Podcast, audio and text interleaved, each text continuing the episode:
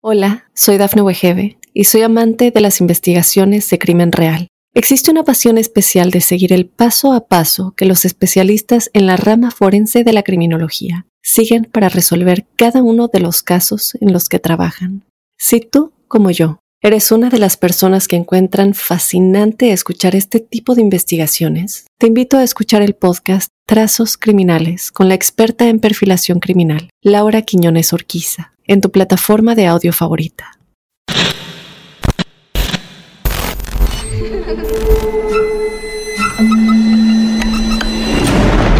Los seres vacíos nos observan. Hasta hoy se registran muchos reportes de actividad paranormal en él. Veo cosas que no puedo explicar. Hay alguien sentado en esa silla. Está aquí. Misterio está fundamentado en el silencio. Pero ya es hora de hablarlo entre todos. Esto es... Hay alguien en la casa. Martes de Misterio. Es divertido asustarse a veces, ¿no?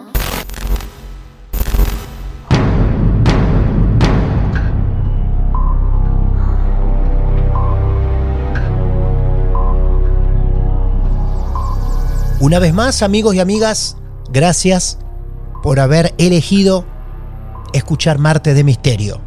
Acá estamos, listos, predispuestos para meternos en otro caso real. Somos eso, casos reales esotéricos, de esos que la ciencia no puede explicar. Mi nombre es Martín Echevarría, Marte de Misterio presente otra vez ahí, haciéndote compañía desde donde quiera que estés desde ese lugar ideal para tenernos como plan a nosotros. Recuerden que pueden seguirnos en redes sociales. Ahí estamos como Martes de Misterio, Instagram, Facebook, Twitter, mi cuenta personal en Instagram, arroba Martín de Radio. Hoy de Argentina vamos a viajar a Chile. Allí está Catherine, que promete y asegura tener un cóctel de situaciones paranormales increíbles que seguramente vamos a disfrutar. La protagonista ya nos está esperando. Hola Katherine, bienvenida a nuestros martes de misterio. ¿Cómo te va? Hola Martín, muy bien, muy feliz. Bueno, se te nota ahí, ¿eh? En ese tono a la hora del saludo. Qué bueno que estés aquí con nosotros. Estamos llamando a Chile. ¿Exactamente a qué lugar de Chile? Viña del Mar. Estamos conectadísimos con Viña del Mar. Allí está nuestra protagonista de hoy para contarnos su caso. Katherine, ¿cuántos años tienes? Tengo 35 años. Vamos a hacer todo oídos a partir de este momento para que vos arranques desde donde vos quieras. A ver. Mira, te cuento como para hacer el contexto.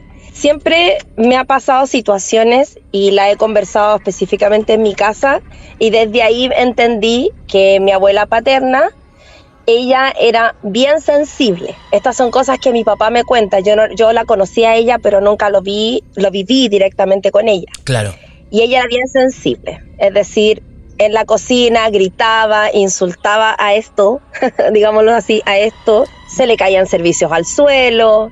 Y una de las cosas, no le tenía miedo para nada, pero una de las cosas que me llamó bastante la atención es que mi papá cuenta de que ella, no sé si habrá sido una vez o muchas veces, pero ella lo tomaba del brazo y lo llevaba al patio porque tenían un terreno grande donde vivían y le mostraba a mi papá, muy calladito, mi papá con 6, 7 años, como figuras que según lo que él me pudo expresar, que eran como pequeñas nubes, que deben haber sido, no sé, unos 30 centímetros a todo reventar, y caminaban alrededor de eh, donde estaban las gallinas.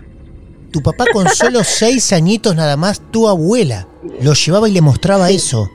Sí, le decía así, mira Eduardo, calladito, mira, y mi papá veía cómo molestaban, claro, no hacían daño, no metían mayor bulla que las gallinas que se asustaban, asumo yo, pero ese es como el tema de donde yo creo que puede provenir lo que yo, lo que, las situaciones que me pasan. Entonces, a mis seis años, eh, yo le explico a mi papá que a mí me sucede algo muy extraño, que yo me veo a mí misma.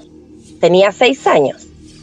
Entonces mi papá me dice, ¿cómo te ves a ti misma? Yo le digo, sí, estoy despierta y me veo a mí misma mirándome. Entonces mi papá me dijo, bueno, explicándome ya adulta, de que lo que yo hacía era desdoblarme o algo similar. Algo así aprendimos acá en Marte de Misterio. Sí, claro. No te imaginas cómo me he sentido, pero súper eh, como reflejada en muchos casos. Y sentía yo que me desdoblaba. Claro, tenía seis años, no era algo que yo lo, lo, producía porque yo quería, se hacía solo.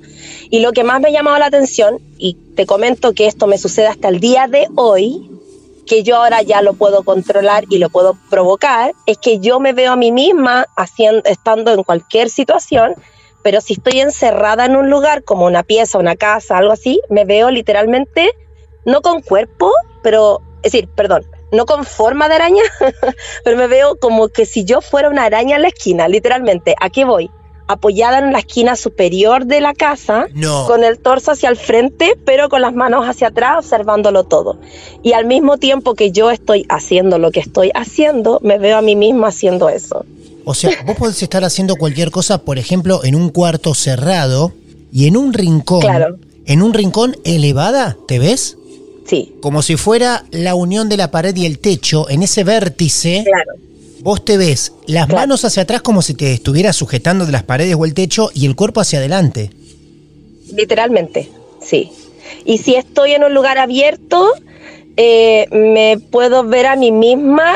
Claro, si, si yo te digo me puedo ver a mí misma, yo, yo me, el yo verme a mí misma va más al hecho de, de, que yo me veo a mí misma, la que la persona que está interactuando. No, no sé si me entiendes. Como que mis ojos están allá y acá al mismo tiempo. Es bien raro. Yo lo he comentado y mucha gente, bueno, gente que se ha desdoblado me dicen sí, tranquila, pero otros quedan como nada. es como de película. Al principio me daba pavor eh, especialmente cuando empecé como a estudiar un poquito sobre eh, la gente que se desdobla y lo peligroso que puede ser, trato de no provocarlo y cuando está pasando, no sé, como que pienso en otra cosa. Es impresionante, la, verdad, llegar a esta altura de entrevistas y que ustedes nos sigan sorprendiendo con los datos que nos dan en cada historia. Esto es increíble. Según, disculpa que te interrumpa, mira, es que a lo que iba a agregar yo es que cuando yo le comenté esto a mi papá, mi papá, bueno, lo fuimos conversando y cuando ya yo me hice grande, él me confirmó que él podía hacer lo mismo. ¿A él le pasaba lo mismo? Exactamente lo mismo. Lo mismo. Es más, yo, él me conversa a mí lo que él hace y es exactamente, no, hay forma de que él pueda mentirme. Es exactamente lo mismo que hago yo. Para tener un par de detalles más con lo que nos contaste hasta ahora, Catherine, te pregunto, cuando vos te ves ahí, observándote vos misma desde el techo, si tenemos que ver a la Catherine que está en el techo, elevada, en posición de araña, digamos, esa Catherine, la cara es la tuya, no hay nada modificado. ¿Sos tal cual vos? No, soy yo. Sí. Bien. Yo. Ok, perfecto. No, es, no es algo que a mí me dé miedo.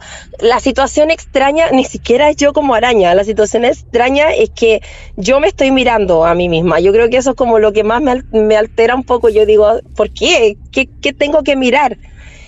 Claro, he conversado con gente que se desdobla y otros salen de la habitación. Yo nunca ni siquiera he pensado moverme, nada. Yo me quedo ahí mirándome, nada más. y veo a la gente que está alrededor mío.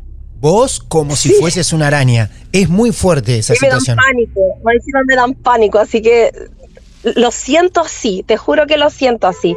Y el hecho de que a mí me den miedo a la araña más me llama la atención. Claro, por supuesto. Lo siguiente de eso es que eh, mucha, mucha parálisis del sueño, mucha. bueno, te estoy como dando las pautas para más o menos darte el contexto de lo que a lo que voy, que sería como lo principal. Bien. Después el tema de la gente sombra, no pasa en mi casa porque yo tengo ciertas prohibiciones, como no veo películas de terror, trato de que nada de lo que sea, que a mí me fascina, me fascina, pero si yo voy a ver algo de miedo, voy al cine, no los veo en la casa, en la ah. casa no se habla de eso. Muy bien. Y es más, estoy en el auto en este momento. Ah, qué bien, tomaste el recaudo de no contar esta historia en tu casa, sino arriba del auto. Sí, una es porque Sí, mi esposo no le gusta mucho el tema y lo otro que quería estar tranquila para poder recordar y que no se me olvidara nada. Bueno, perfecto, entonces ahí estamos con vos. Bien, en un auto, alguien contándonos una historia en un auto, allí en Viña del Mar en Chile. Ustedes la pueden imaginar a Catherine, ella en su autito, encerrada contando esta historia para ustedes. ¿Cómo seguimos ahora? Esas son como cosas que me pasó hasta el 2004 que aquí viene como la historia importante. Yo salgo del liceo, siempre he lidiado con estos temas, me gusta lo paranormal, lo he tratado de aprender, lo respeto mucho. En mi familia hay muchas religiones, entonces como yo me crié bajo eso, tengo eh, como hartos conocimientos, pero yo me quedo por cristiana. Bien. Entonces, eh, el 2004 yo salgo del colegio, del, del liceo, bachiller creo que le llaman ustedes, y salgo del liceo y me consiguen una práctica donde tú como que pones a prueba lo que tú estudias. Esto era diciembre y enero del 2005, es decir, 2004-2005, y hacía un calor, pero muy fuerte, muy fuerte, pasaba los 26 grados de calor. Entonces la gente andaba con sus chalas, como se dicen acá, vestidos, polera. Y cuando yo llego a este lugar donde hago la práctica, que quedaba en el centro de Viña, estamos hablando que hacía mucho calor, me llamó mucho la atención de inicio, que fue como lo primero que comenté, por lo menos las, los tres primeros días, es que afuera hacía un calor horrible y adentro heladísimo. Yo entraba a ese lugar y ese lugar yo me ponía literalmente botas y jeans y polerón. Mira vos. mucho frío, Martín, mucho frío. Entonces, es más, yo no tenía botas y las primeras botas me las compré en verano para poder ir a trabajar a esta práctica. Es más, la casa yo estaba en el primer piso Sí. y todo lo que se, se usaba como el primer piso oficina era abierto y tenía un ventanal gigante y lo único que tapaba el ventanal era una puerta que había ahí, nada más, y la puerta estaba en la esquina. Claro. Y yo mantenía el ventanal abierto por si venía alguien, eh, algún cliente, y yo veía que venía entrando. Entonces pasó esto. Un día pasaron, no sé, supongamos casi un mes, donde yo siempre estuve eh, lidiando con el tema del frío. Y ese día nos tocó quedarnos muy tarde, tipo nueve, nueve y media. y mi jefe me dice, ¿sabes qué, Katy? Puedes ir a la oficina donde tienen los archivos, sacar uno y devolverte. ¿Qué significaba esto? Que del living justo quedaba como una L donde estaba la puerta de entrada y a mano derecha quedaba la puerta hacia la cocina. Y la cocina, que era muy chiquita, literalmente era mueble a la izquierda, mueble a la derecha y el pasillo pequeño para tu pasar, llegaba a otra pieza. Yo, como te decía, nunca le he tenido miedo a la oscuridad. Mi papá siempre me enseñó de un principio, hija, la lógica primero. Él viviendo situaciones extrañas, siempre me dijo, primero la lógica. Entonces Claro. yo entraba con luz a oscura. Con suerte entraba un poquito de luz del foco que estaba en la calle. Entré a luz oscura, me fui a la segunda oficina.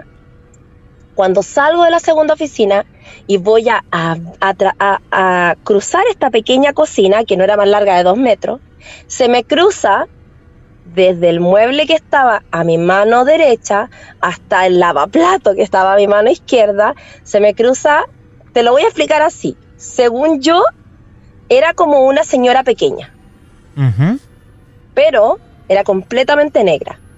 ¿Viste algún rasgo de la cara del cuerpo que te hacía creer que era una señora? Tenía como ese cuerpo de señora, el mismo cuerpo de la típica señora que, no sé, camina despacito, ese cuerpo. Una anciana Pero pequeñita. negro. Y en negro. Sí. Ajá. aunque tenía forma, pero era una forma como, como, como cuando uno se pone un traje, como que está la forma, pero no está apretadito, no sé si me Sí, entiendes. sí, sí, claro, se entiende. Sí, sí, perfecto. De esa situación, dos cosas son muy extrañas. Obviamente, una es que ella atravesó un mueble. No había de dónde salir más que de un mueble. No, y lo segundo, chocó conmigo. ¿Vos la sentiste? Sí.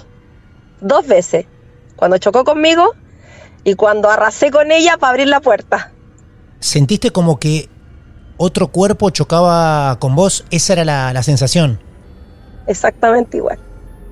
Pero no te atraviesa, digamos. No. No. pero sí se puso delante mío. Me dio un pavor. Nunca en mi vida No, había sentido ese miedo. Venía de los talones, mi nuquita. Ay Dios, no, fue muy fuerte. Es más, mi valentía hizo extender mi mano izquierda, tratar de pasar esto. Mira, te lo puedo explicar con detalle, pero claro, mi inercia fue como estirar la mano, empujar esto, abrir la puerta y correr al segundo piso. ¿Cuánto duró ese momento? como unos tres segundos más o menos. Desde que la vi, me dio susto, estiré la mano y me largué. Ajá. Nunca se me va a olvidar. Y es más, como Claro. he contado esta historia, me toca revivirla. Y, y hago todo lo posible por no agregar nada más que lo que viví. Me gusta eso. Exacto. Bien, perfecto. Así debe ser, claro. Ahora, qué, qué bárbaro, porque a veces te puede jugar una mala pasada, algún reflejo, ver algo de reojo, ¿no? De costado. Claro. Y creer que a lo mejor pudo haber sido como no. Pero vos la tocaste, la chocaste, hubo contacto. Contacto, 100%. Claro. Ya, subí al segundo piso, claramente llegué con una cara, así que no estaba histérica ni nada, pero se dieron cuenta que estaba muy asustada, así que me calmaron y ahí llegó el tema.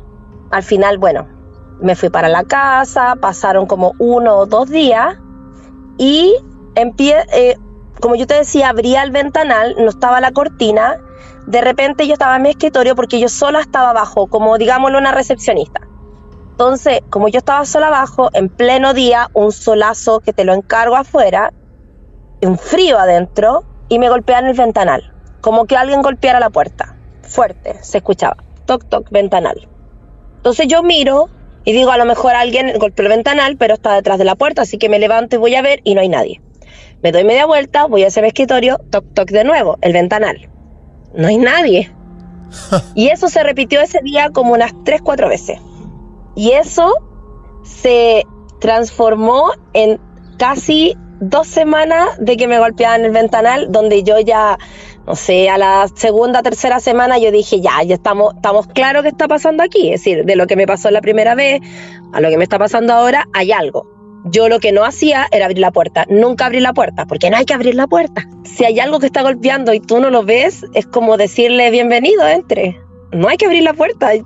No, ¿a qué le vas a abrir la puerta? Muy bien, ¿eh? Muy bien. Gran recomendación. Entonces, creo que alguna vez la tuvimos por el ciclo del programa. No, es más, si tú sabes que estás en la casa solo y escuchas un ruido, decir, aló, hay alguien ahí, es lo peor. Anda a ver o no vayas a ver, pero no hables, porque el momento que uno habla, eh, el otro ser, ente o lo que sea que esté ahí va a decir, oh, me están escuchando. Ya toda una experta, Catherine. La verdad es que sí, porque después de esto, bueno, ahí se van a dar cuenta. Entonces, continúa. Sí. Después de eso, yo trabajaba sola, era sola yo y habían tres hombres, el jefe y dos más. Entonces va y me dicen, no íbamos todos juntos porque literalmente eh, mi jefe pasaba a dejar a uno, al otro y después a mí y después se iba él. Y se me había quedado la chaqueta. Entonces yo me subí al auto y dije, oh, se me quedó la chaqueta y me dijeron, anda a buscarla de vuelta. Entonces yo entré a luz oscura porque nunca le he tenido miedo, aún así después de que esto se me haya cruzado, Sí. entré y en mi escritorio no estaba, como yo había estado en el segundo piso, fui y me metí a la primera oficina a mano derecha, nada. Después cuando voy y giro hacia la izquierda, estaba a la izquierda y después a la izquierda de nuevo la oficina del jefe. Y frente a ese pasillo estaba la segunda oficina del otro asistente. Entonces, cuando yo me dirijo hacia la oficina del asistente, borde de ojo, digámoslo así, porque yo miro hacia adentro, veo a una persona sentada de la misma forma, pero este era como con textura de hombre, sentado en el asiento del jefe, que es el típico asiento grande, negro, pero esto sobresalía de ese asiento y miraba hacia el ventanal, es decir, me daba como el costado. Entonces, cuando yo miro, como que ya me di vuelta, no salí corriendo, pero me di vuelta, bajé la escalera y cuando voy bajando los dos últimos peldaños estaba mi chaqueta. Me tropecé con mi chaqueta.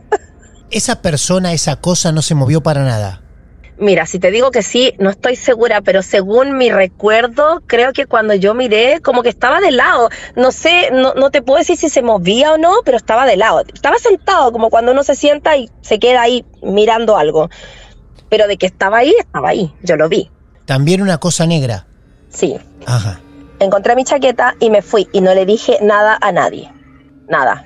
Pasó como una semana y voy de visita a la casa de una amiga que yo iba todos los viernes a verla. Cuando entro a la casa, me doy cuenta, no, perdón, entro a la casa, golpeo la puerta, entro a la casa, cierran la puerta y apenas yo doy dos pasos, golpean la puerta detrás mío. Entonces ella me dice, ¿vienes con alguien? Y yo, no, vengo sola. Ni siquiera se me cruzó por la mente nada. Yo solo dije, no, vengo sola, así que ella abre la puerta, mira y no hay nadie. Y cierra. Pasó. Estuve con ella, estuve carreteando, todo muy bien. Después, en la semana siguiente, volví a ir a su casa. Entro, golpeo, me abren la puerta, cierro. Pasó como cinco minutos y golpean detrás de mí la puerta de nuevo. Me dice, hoy ¿quién podría ser? Porque claro, había pasado un poco de tiempo. Así que miran, no hay nadie. Y yo, ya, No. ahora me cayó, algo pasa.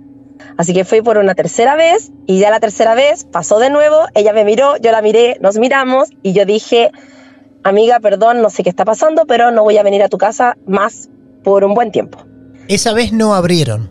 Me parece que no, te mentiría, no. lo recuerdo. Me acuerdo la conversación que tuve con ella, que fue como muy importante porque nos quedamos mirando. Me parece que no abrió. Es fantástico esto que contás, que ella también lo escucha. Y ella lo escucha de forma tan Claro que natural sí. que va a abrir la puerta. Claro que sí. Claro. Lo, lo bueno, lo bueno en parte, yo sé que ustedes son súper respetuosos Sí. y nunca van a poner en duda nada, pero para mí lo bueno de esto, que yo le decía, bueno, a todo esto voy a hacer un corte, tengo que, tienes que eh, saber que yo, mi amiga Antonella, ella ama Martes de Misterio y fue la primera en recomendármelo, así que por eso estoy aquí. Ella yo le decía, tengo respaldo y testigos de la mayoría de las cosas. Claro. Y bueno, dejé de ir a la casa de mi amiga, otra amiga, no esta. Dejé eh, de ir a su casa. Le, bueno, empecé a comentarle a mi, a mi familiar lo que pasaba, la situación en la que estaba, que todo era como muy extraño. Pero yo decía, ya debe ser como el lugar. Pero cuando empezó a golpearme la puerta, yo dije, esto me siguió. Es que indudablemente algo iba con vos ahí. Claro que sí, pero si tú me preguntas, lo extraño es que yo nunca, nunca, hasta ese tiempo, hasta ese momento, yo nunca vi absolutamente nada más de lo que se me cruzó en la cocina y lo que vi arriba, pero cerca mío, a mi alrededor, no, pero andaba con mucho miedo siempre. Yo no soy miedosa y sentía miedo todo el tiempo. Es más, con mi pareja de ese tiempo íbamos nosotros a la casa de un amigo, que los papás vivían adelante y él atrás. Y siempre me llamó la atención, antes de esto, ese lugar, como que lo sentía como cargado. Pero a él, él le gustaba escuchar eh, música muy pesada, entonces yo dije, a lo mejor es el ambiente, no sé, uno va relacionando las cosas. Y después de esta situación, de que me golpean la puerta, un día, como me estaban pasando cosas, yo le dije a mi pareja ese día, le dije, oye, ¿sabes qué? Por favor, eh, no me dejes sola hoy día, porque siempre salían a comprar cerveza, alguna cosa, por los carretes de fin de semana. No me dejes sola en esta casa, por favor, llévame contigo. Entro al baño, salgo y habían todos ido a comprar. Y vos sola ahí. Sí. Entonces estoy sentada, como tenía un animalito, siempre tenía o un gato o un perro dando vueltas, chiquitito. Me senté en la cama, eh, me puse a ver tele, no alcanzó a pasar ni, ni, dos, tres minutos que me di cuenta que estaba sola y escucho, porque esta era una casa que la pieza, era una pieza, eh, diga- dividámosla en dos. A mano, entrando a mano derecha o derechito, era como el living, comedor todo junto. Entonces estaba ese espacio. A mano izquierda había una cocina que no tenía puerta y la cocina era de un metro por un metro, era una cocina pequeña. Y después al lado, con un ventanal y una puerta que tampoco tenían, estaba como el espacio, estaba su cama. Y después como en una esquinita estaba el baño. Entonces yo estaba sentada en la cama mirando hacia la puerta principal y se escucha pero clarito cuando pegan muy fuerte al interruptor de la luz. ¡Pa! Y se apaga y se me apagó la luz del living, pero muy fuerte. Entonces cuando yo miro, está la puerta abierta de par a par, cosa que yo la había cerrado, estaba de par a par, y yo dije dos opciones. Una, ya estamos claros que puede ser que yo ande con algo, o la mamá de él vino a apagar la luz pensando que estaba solo. Entonces me quedé ahí tranquila, no quise hacer absolutamente nada, pero se me apagó la tele, la luz del baño, la luz de la pieza, y me quedé a oscura. ¡Wow! ¿Se fue apagando así todo de a poco? De a poco, todo de a poco, hasta que quedé oscura. Por Dios. Estuve a oscura como unos, ya digamos, cinco minutos. No, no, no, no puede ser eso. Yo a cualquier persona que le pase eso, lo invito, la invito a quedarse sentadita, quieta. Cinco minutos es una eternidad. Es muchísimo Fue cinco minutos con ese acontecimiento en el medio. No estamos hablando que te quedaste cinco minutos sentadita con la luz apagada, no. Si tú me preguntas, tenía ganas de salir corriendo, pero no lo hice porque pensé que me podía topar con algo en el camino como la vez anterior. Y no quería volver a vivir esa experiencia. ¿No veías nada? ¿No había un reflejo, nada? Sí, se veía reflejo y no había nada a mi alrededor más que todo apagado y las cosas que estaban ahí. Y estuve esos cinco minutos, que yo sé que fueron cinco minutos, porque como te decía, en mi familia hay muchas religiones, así que yo sé muchas oraciones, sé cómo orar porque me han enseñado y qué decir, así que me puse a orar en voz alta. agarrando al perrito que es de turno que estaba en ese momento y me puse a hacer oración en voz alta, pero así muy, muy tiritona. Y mientras yo hacía las oraciones en voz alta y fuerte, empezaron a prenderse las luces, pero no de una, como que, como que tintineando, no sé cómo lo dirán ustedes, pero como que iba y venía, iba y venía todo el rato. Titilar. Acá en Argentina por lo menos le decimos titilar. Estaba, ya, estaba haciendo eso y de la nada, pum, entran por la puerta mis amigos y mi pareja en ese momento. Y yo estaba, pero en modo pánico. Es más, llegó y el dueño de casa me preguntó, ¿qué te pasó de una? Y empecé a llorar. Ahí ya me puse a llorar, ya, ya no exploté en llanto, pero me puse a llorar y claramente me fui en contra de mi pareja por haberme dejado sola. Pero yo creo que en parte, yo creo que en parte él no creía qué pasaba, pero bueno, al final ya esa noche igual seguimos carreteando ahí y una de las cosas que le dije al dueño de casa es que no me gustaba por nada del mundo su cocina. Era una cocina de un metro por un metro, pero su cocina era muy, muy espesa algo tenía esa cocina. No sé si era porque no le llegaba luz, no sé si era porque tenía muchas cosas, pero nunca yo me puse en el umbral de esa cocina. Bueno, obviamente él ya sabía que me había pasado esta situación en su casa, así que, bueno, no sé qué habrá pasado con él después, pero yo cuando iba a su casa y pasaba algo, yo iba con todos y venía con todos, no me volvía a quedar sola en esa casa. Claro, olvídate, jamás, nunca más. Bueno, a todo esto, yo esta situación, yo sé que tú le pones nombre, yo le llamo el año maldito porque eh, ya llevábamos APP como seis meses, desde un principio hasta lo que llevamos ahora. ¿Todo lo que nos estás contando está dentro de un año? Un año, Martín. Ah, o sea, sacando tus seis añitos, todo lo que nos contaste después es ocurre durante un año. Claro, desde el 2004 hasta 2004, digamos, diciembre de 2004 hasta ya diciembre de 2005. Ah, qué increíble. Sí. Y eh, me recuerdo por dos cosas.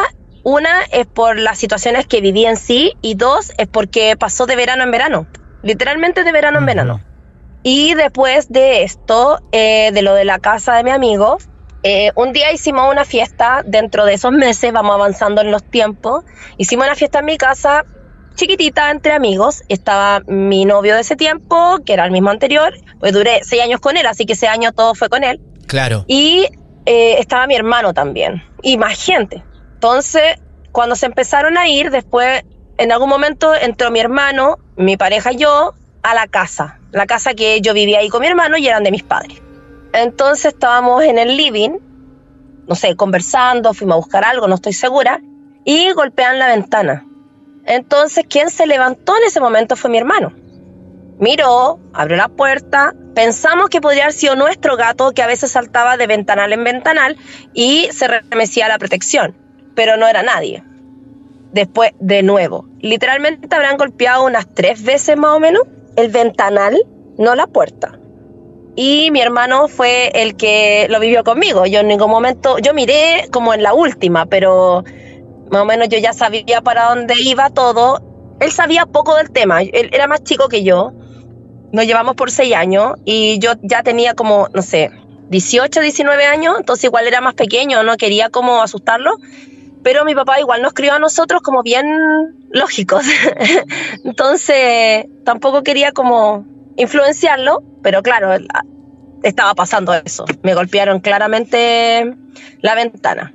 Y mucha parálisis del sueño ese año, demasiada. En este punto del relato me llama la atención, más allá del desdoblamiento y otras cuestiones tan particulares, que era como que algo todo el tiempo quería entrar donde estabas vos. Te golpeaban claro. en el trabajo, ahí en la casa de tu hermano, los vidrios o ventanales, golpearon la puerta de la casa de tu amiga, no una, no dos, sino tres veces en la que fuiste de visita y los demás también la escuchaban. Los demás también eran testigos de esos golpes. Eso me llama bastante la atención, sobre todo si se comprime tanto en un año todas esas actividades. Había algo como que quería entrar donde estabas vos. En parte me pone feliz, digámoslo así, de que quería entrar donde yo estaba y no estaba encima mío y entraba junto conmigo, que yo creo que eso sería peor. Pero eh, sí, me seguía para la mayoría de los lados y por eso mismo yo evitaba salir. evitaba eh, andar en muchos lados porque no quería dejar esto en lugares que en realidad no tenían la culpa de, de, de lo que a mí me estaba sucediendo. Y de repente, allá por el verano del 2005, desaparece todo. ¿No ocurre más nada así de golpe? Mira, después de todas las situaciones de los ventanal, yo creo que lo más fuerte que me pasó en ese momento fue lo del ventanal de mi casa, porque ahí ya yo confirmé que estaba conmigo en mi casa. Y esto tiene que haber sido más o menos eh, como en septiembre, octubre. Eso fue como lo último. Hasta que ya terminando el año, que esto fue una de las cosas más fuertes que me pasó, es que yo estaba acostada, partió así la noche. Yo estaba acostada en mi cama, siempre dejaba la tele prendida con el temporizador porque me tocaba trabajar. Yo ya había salido de la práctica del otro lugar. Esto duró tres meses, literalmente duró, no sé, diciembre a marzo. Lo demás me pasó mientras yo trabajaba en otro lado. Yo estaba, mi, mi mamá me había pasado una Biblia a mí para que yo la mantuviera debajo de mi almohadón porque yo no tenía respaldo la cama, mi cama era como un cuadrado, no, no, como casi cama china, no, no tenía respaldo. Y yo, mi pieza era una pieza, mira, la casa de mi mamá era así, tú entras frente, living, comedor, a mano derecha, cocina a mano izquierda, continúas a mano izquierda hasta la pieza de mi hermano, después viene el baño, y la puerta de, mi, de la pieza de mi mamá está al frente de ese pasillo, es un pasillo chiquito, entonces tenemos mano izquierda el baño, frente a mi mamá, mano derecha mi pieza. Eso era la casa en ese tiempo, ahora la agrandaron. Entonces, si yo metía cualquier bulla de noche, cosa que a veces me quedaba jugando con el computador o cualquier cosa, mi mamá de inmediato se daba cuenta que algo estaba pasando y iba a decirme, oye, quédate dormida, no me dais bulla. Entonces, ese día en la noche yo dejé el temporizador de la tele y estaba viendo tele, pero se me apagó antes. Entonces, como hacía calor, yo sabía que mi gato entraba por mi ventana, yo siempre dejaba mi ventana un poco abierta. A mi papá no le gustaba que entrara el gato, pero yo lo dejaba entrar la noche, dormía conmigo, le hacía cariño, nos quedábamos dormidos y en la mañana, como a las 5 o 6 de la mañana, salía. Entonces, como se me apagó la tele, yo dije, ya, me voy a quedar dormida, me tiro para atrás, tiro para atrás, como quedo durmiendo como boca hacia arriba, y siento que mi gato camina como desde mis pies encima de mis piernas, cosa que siempre andaba por ahí, pasaba por el costado, por encima, y llega hasta como el nivel de mi pecho. Entonces, mi reacción fue sacar las manos, estirar la sábana por encima y tocarlo. Y cuando lo voy a tocar, me doy cuenta, en ese momento, que no es mi gato, sino que tengo un cuerpo encima. ¿Volvés a tocar el cuerpo? Digamos, digo volvés porque a la viejita esa si es que creemos que es una viejita, la, tocaste, la chocaste. Acá también volvés a tocar. Sí. Yo no sé si en algún momento, no sé, como para que se lo piensen, abrazaron a un niño al nivel del pecho y ustedes qué sienten? ¿Sienten sus manos en su cuellito o en su, en su cabecita? Ya, esa misma sensación sentí yo. Sentí una cabeza al nivel de mi pecho y mm. cuando traté como de cubrir hacia abajo estaba esto acostado encima mío. Claro, agarré cabeza no te puedo decir orejas, pero toqué la forma de la cabeza que se movía y hombros y de ahí metí las manos hacia adentro y me tiritó todo quedé mal. Movía mis manos, porque sé que movía mis manos, porque tenía tanto miedo, yo uso uñas largas, que apreté las uñas hacia la mano, porque yo tenía que confirmar que yo no estaba durmiendo. Mi lógica. Y traté de moverme y mis piernas no funcionaban. Exactamente de donde estaba esto, encima mío hasta abajo, nada funcionaba. Nada. Yo no sé si fue el miedo, el peso, no sé pero no podía moverme de ahí. Mi pieza chiquita, literalmente yo acostada en mi cama, yo estiraba mi mano, ni siquiera tenía que estirar el codo, yo estiraba mi mano y tocaba la muralla. Lo mismo para el otro lado, es una pieza larga, entonces siempre estaba mi cama, a los pies de mi cama mi tele, detrás de la tele estaba mi closet, ¿me entiendes? Entonces era como larga. Y si yo estiraba la mano mano izquierda, yo apagaba la luz. Estaba ahí mismo, todo ahí mismo. Entonces, cuando me pasa esta situación, yo metí la mano hacia adentro, apreté muy fuerte y me dio un pánico horrible. Y esto estaba ahí moviéndose. La sensación, según yo sentía, es que se movía como cuando, como cuando uno se mueve hacia los lados, así como, como, como hacia los lados, no sé, así como hombro hacia abajo, hombro hacia abajo, no hacia adelante, no hacia atrás, hacia los lados, así. Esa era mi sensación porque no dejaba de hacerlo en todo el rato. ¿El movimiento era sobre tu cuerpo? Sí, sobre mi cuerpo. En mi pecho, en mi pecho, en mis piernas, encima mío.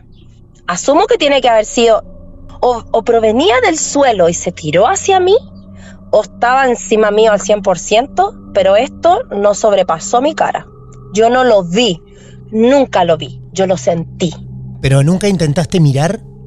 Es que estaba todo oscuro. po. Mi pieza daba hacia atrás del patio, entonces yo no tenía ningún foco. y mi pieza, a todo esto, era completamente morada y tenía lleno de eh, póster. Entonces cada vez era más oscura. Y te hago una pregunta, ¿no intentaste salir de la cama?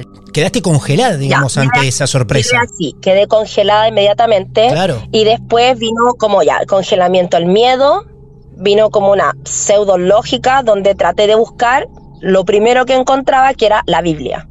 Cuando meto la mano dentro de lo que puedo, porque claro, esto uno lo hace entre pánico, entre tratar de moverse, mis piernas no funcionaban, solo mis manos, y mi miedo no iba a llegar más lejos tampoco. Traté de tocar la Biblia y no estaba por ningún lado. Yo, yo sé dónde la dejé y no estaba. No estaba. Entonces, mi segunda opción fue, que aquí fue donde ya para mí fue horrible, horrible, fue que, te juro Martín, te juro por lo más sagrado que hay, yo estiré mis brazos a lo que más pude y yo no toqué muralla en esa pieza. Y me llega a dar mucho miedo contarte esto. No toqué muralla en esa pieza. A mí me sacaron de mi pieza. Ustedes lo llaman muralla a la pared. A la pared, es lo mismo. Bien, perfecto. ¿No había paredes en tu cuarto? A la pared. No, no había pared en mi cuarto.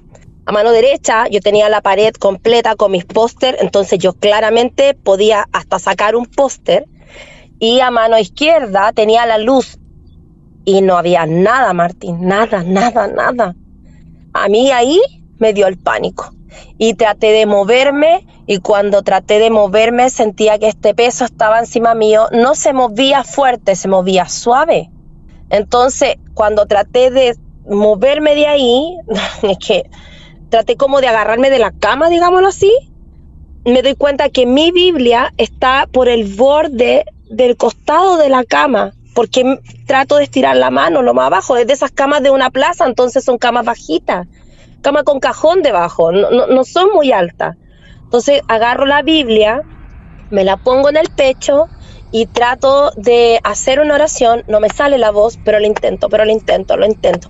Y al final me dio, me salió una valentía que no sé de dónde venía, que pegué un grito muy fuerte, tiré mi cubrecama y todo lo que había encima de mi cama, hasta la Biblia lejos, hacia adelante, ¡pum! Abrí la puerta sin prender la luz y me fui donde mi mamá. Y mi mamá, todo esto, no escuchó absolutamente nada Nada, claro. nada. Entonces, cuando llegué a su pieza, que estaba, te juro, al lado, al lado. Es como cuando uno está en- con un compañero en un escritorio, al lado, al lado. Y mi mamá nunca duerme con la puerta cerrada, siempre la puerta abierta, por temblor, por cualquier cosa. Mi mamá me dijo, ya, esta situación se salió de todo nivel, esto ya, eh, ya es físico, Sí. eh, lo siguiente va a ser, quién sabe, uno nunca sabe qué puede pasar porque existen las posesiones, existen los daños físicos, existen Claro. accidentes, existen cosas. Así que mi mamá llamó, bueno, en, ese- en su momento a su hermana, que es testigo de Jehová, como te decía, hay muchas religiones en la casa, y mi tía fue al día siguiente, porque yo esa noche no dormí nada. ¿Cómo volvés a dormir después de eso? Vos me hablás de las paredes que no existían. Yo ya cinco minutos antes estoy muerto, sin poder entender nada. Ya que algo, un cuerpo, pequeño o grande como sea, se esté frotando sobre mí y no poder Frotando. ver nada y del miedo quedar paralizado y notar cómo ese cuerpo, imaginen cualquiera que un gatito, un perrito muy pequeño, camine por encima de tu cuerpo, se mueva sobre todo la gente que suele dormir con animales y puede estar acostumbrada. Bueno, saquen esa mascota y pongan algo que no sea su mascota. Esa misma sensación. Fuertísimo. Y nada fue sutil, todo fue muy muy real, muy real. No, no, no hay ni siquiera un 1% del 99 que viene para poder decirte lo soñé. No. No, no, claro. No, Martín. ¿Y qué hizo tu mamá con tu tía? Bueno, al día siguiente llegó mi tía muy temprano, entró a mi pieza y lo primero es que me miró y me dijo, me sacas todos los póster que están en la pieza. Porque esos son ojos, muchos ojos durmiendo, es decir, perdón, muchos ojos mirándote a ti mientras tú duermes. Entonces, si tú llegaras a estar en algún estado, haya sido solo dormida o en algún estado, estos ojos están ahí, mirándote. Y los demonios pueden entrar por ahí. ¿Por qué? Porque no sé si lo han leído, pero todo lo que sea ídolo eh, no corresponde. Por eso uno no tiene que tener imágenes de Dios, porque aunque yo lo respeto mucho y si yo lo veo, nunca voy a decir absolutamente nada, cada uno con sus creencias, no deberíamos tener imágenes ninguna. Te digo que no es algo que yo lo haya inventado, es algo que he ido recopilando a medida que he ido preguntando, averiguando, leyendo. Una de las cosas son las imágenes. Y yo tampoco me lo creía. Yo tenía mi pieza llena de póster y aparte estaba pintada color morado oscuro. Entonces, todo eso era una carga, pero una energía muy fuerte en una pieza tan chiquita. Entonces le vamos a pedir a toda la gente que tenga los pósters de Martes de Misterio que los saque de sus habitaciones. ¿Eh? que los pongan en otro lado. Que los pongan en otro lado, y más si es Martes de Misterio. A partir que llevas adelante eso que te sugiere tu tía, ¿todo se calma? En parte sí. Eh, sacamos todos los pósters, los tengo guardados hasta el día de hoy, no me hizo romperlos ni nada. Ah, mira Pero claro, que los guardara, que los guardara, que los pusiera así como dobladitos, que en algún momento quería verlo o ponerlo en algún lado, pero la idea es que no fuera en la pieza. Creo que es muy similar como a lo que dicen de que no tengas un espejo que esté directamente a ti. Exacto. Una cosa similar. Bien. Claro. Bueno, por algo dicen que los ojos como la ventana del alma, ¿o no? Y lo otro es que mi mamá me dijo, vamos a cambiar el color de la pieza y pintamos toda la pieza de un color que no que era entre rosado y crema. Y era un color tan hermoso que literalmente nosotras entrábamos todo el tiempo a apagar la luz y la luz estaba apagada. El reflejo que generaba ese color, qué bien. Sí, siempre no, nos recordamos de eso porque mi mamá no, no ha podido, después claramente yo me fui de vivir ahí, mi mamá pintó blanco, pero nunca ha podido encontrar exactamente ese tono donde todos, mi papá, mi hermano, todos entramos a la pieza a apagar la luz y la luz ya estaba apagada. Y con relación a mí, bueno, lo otro es que mi mamá venía una señora enviada por mi tía y nos hacía estudios de la Biblia en la casa, una vez a la semana, como para que yo eh, estudiara la Biblia, aprendiera sobre los demonios, el por qué pasan estas situaciones, cómo pude yo a lo mejor haberlo provocado o qué situación lo provocó. Yo siempre he sido creyente, pero en ese tiempo mi creencia era como de la típica adolescente que como que sí, yo creo en Diosito, pero eso nomás. Como que sí, porque, porque sí. Y con el tiempo fue bajando hasta que ya no me molestaban. Pude volver a la casa de mi amiga, pero hasta el día de hoy lo que es mío, como las parálisis del sueño, se mantienen como los entes sombra. Me pasó hace tres meses atrás. Todo lo demás ha continuado, nunca ha parado me pasa las parálisis del sueño, eso, es repetitivo, lo que te conté un principio siempre va a estar mis sensaciones. Y una de las historias es que después de que vi todo esto, después de que viví toda esta situación, según lo que yo supe, es que hicieron una fiesta en la casa del amigo donde a mí me pasa esta situación. Todos vieron cuando algo, no vieron el algo, vieron lo que pasó. Una de las amigas se apoyó en el umbral, aquí el borde del marco de la puerta, se llama umbral de la puerta. Sí ella se apoyó en el umbral de la puerta de la cocina pequeña de un metro por un metro. La que le recomendaste a tu amigo, tener cuidado. Y todos vieron cuando la agarraron del borde del hombro y la tiraron hacia adentro. Por favor. Todos lo vieron. Por favor. Y lo primero que se le vino a la mente es, la Katy dijo esto. Exacto. sí. Menos mal que no fui yo, menos mal. Era mucho, habría sido demasiado, Martín. Al día de hoy entonces, luego de ese año maldito que vos llamás y que va a ser, lógico, el nombre de esta historia. Luego de eso, lo que continúa hasta hoy son los sueños, el desdoblamiento, cuando te ves ahí arriba en el techo y la gente sombra. Eso continúa cerca tuyo. Continúa. Y el más fuerte de la gente sombra, porque siempre uno lo ve como, como que está, pero no está. Esto eh, me pasó en un trabajo que estuve hace poco.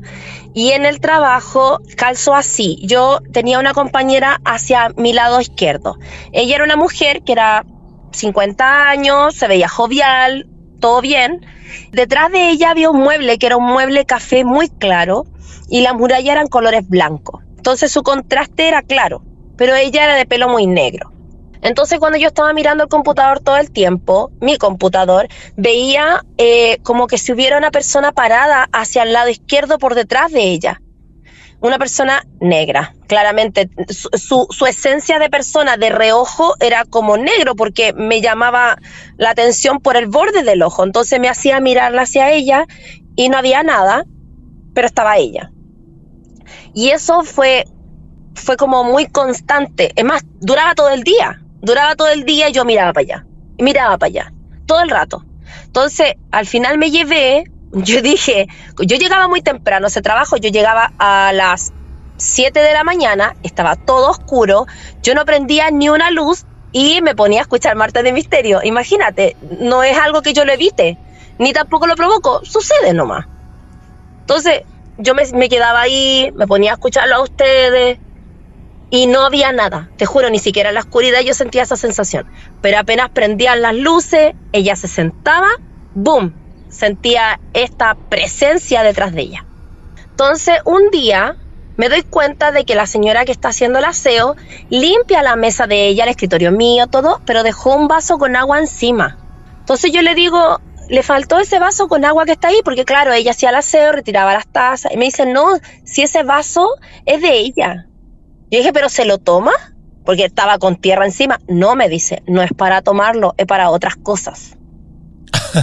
ah, mira vos. Entonces yo dije, ¿qué pasa aquí? Es decir, yo siento esto. Claro. Y lo otro es que cuando ella no estaba en su puesto, yo no sentía eso.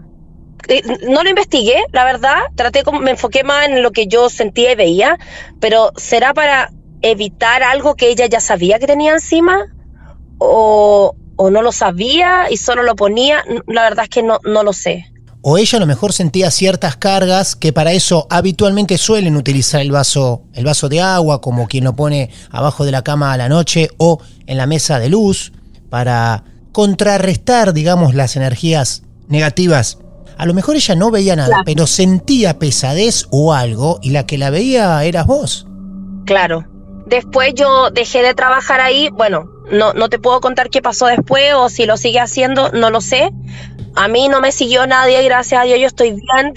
en mi casa, como te decía, yo, yo mi casa no, no trato de que no exista esa vibra en la casa, porque nosotros somos energía y nuestra energía va cambiando de acuerdo a cómo nos sentimos. Entonces, si hay algo que note esta vibración, que a lo mejor puede que sea compatible ante lo que desean, tu miedo o lo que sea, va a llegar a mí de nuevo y no quiero que eso pase. Por eso tomaste la precaución de estar hablando con nosotros ahí en ese auto. Desde el auto. Y estuvo muy bien. Y le ponemos no un vaso, sino directamente cuatro jarras de agua al auto para que libere todo.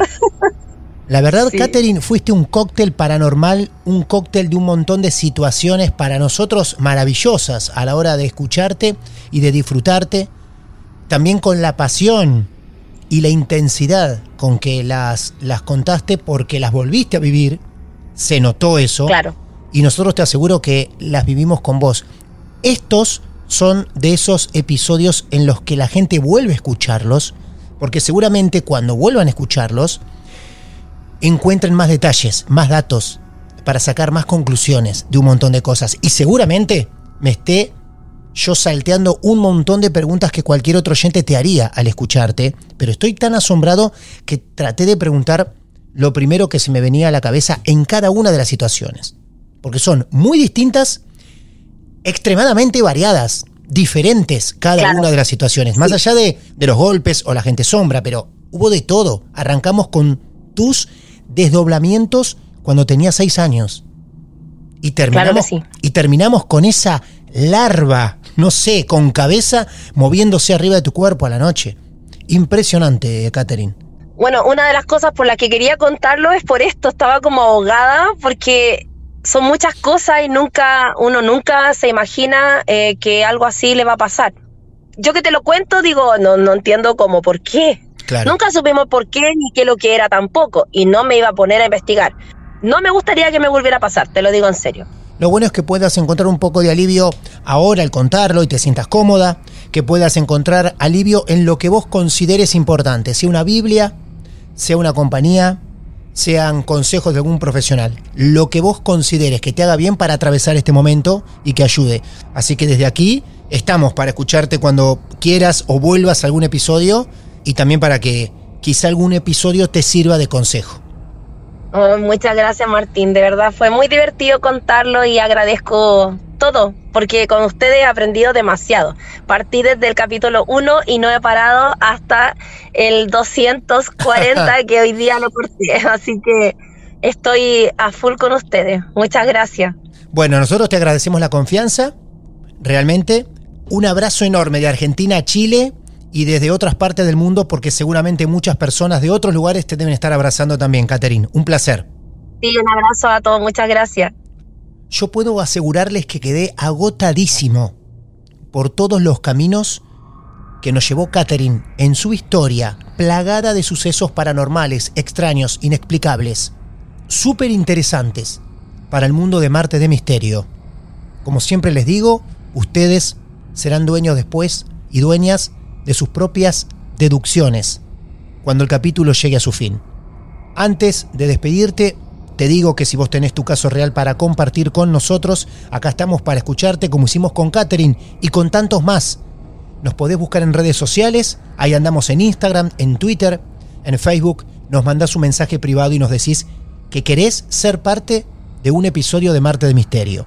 Mi nombre es Martín Echevarría, arroba Martín de Radio. Te invito también, si querés, a que puedas seguirme. Y recuerden que no solamente nos pueden escuchar en plataformas como Spotify o Amazon Music, sino que también estamos en YouTube. Todas opciones gratuitas para que puedas seguir cada episodio de Marte de Misterio. En el próximo capítulo volveremos a encontrarnos y veremos qué es lo que nos está esperando allí mismo. Muchas gracias. El mal viene en formato podcast. Martes de Misterio. Hola, soy Dafne Wegebe y soy amante de las investigaciones de crimen real. Existe una pasión especial de seguir el paso a paso que los especialistas en la rama forense de la criminología siguen para resolver cada uno de los casos en los que trabajan.